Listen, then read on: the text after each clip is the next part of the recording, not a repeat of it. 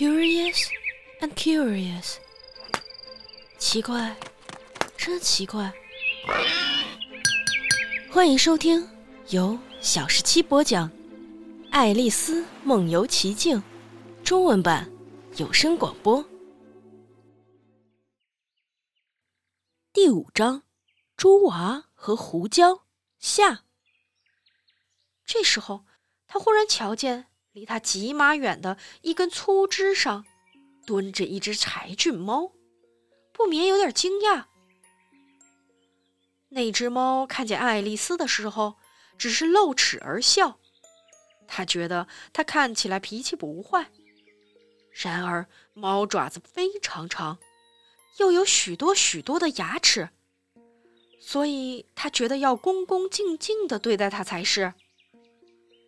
柴郡咪咪，他战战兢兢的开口说：“因为他完全不知道他是不是喜欢这个名字。”然而，他只是露齿而笑，嘴巴咧得更阔些。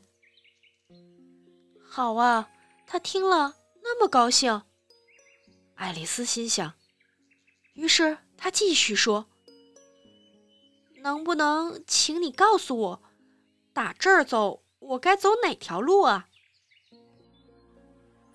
这在很多方面取决于你想到哪儿去。那只猫说：“我不大在意到哪儿去。”爱丽丝说：“那么你走哪条路就没有什么关系了。”那只猫说。只要我能走到某个地方就行。爱丽丝补上这句话作为解释。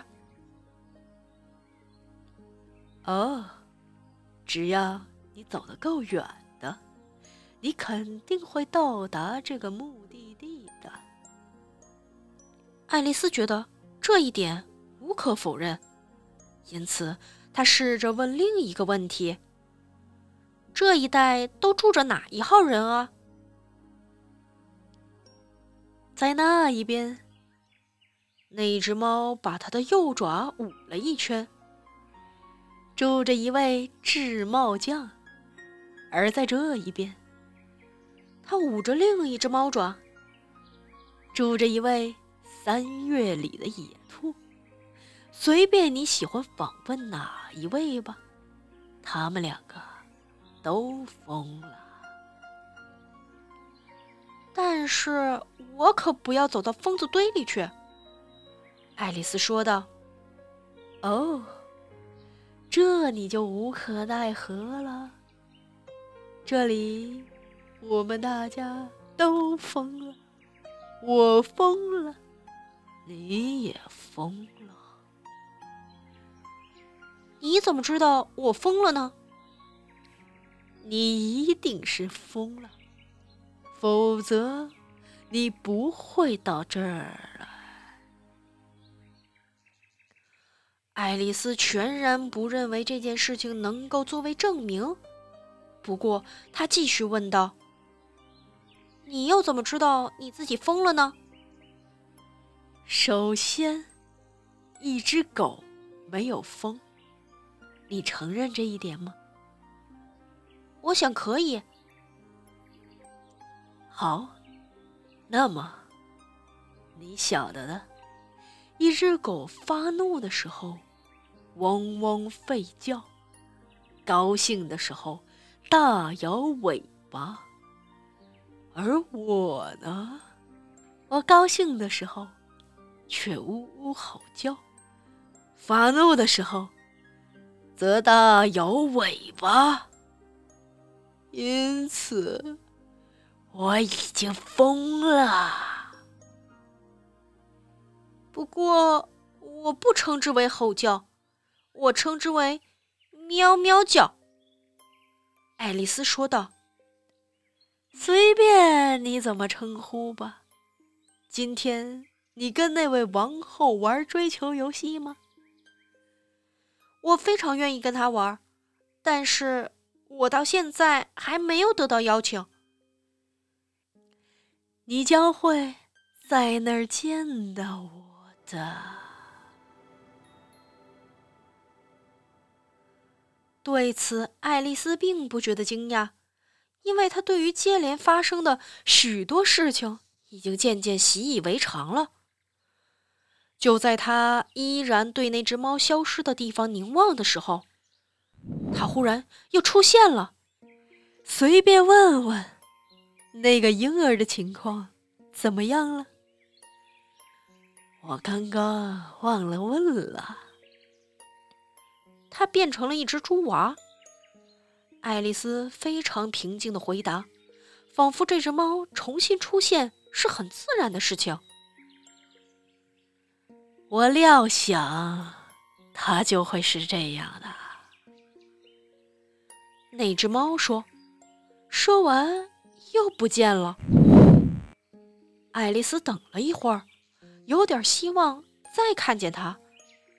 然而，它不再出现。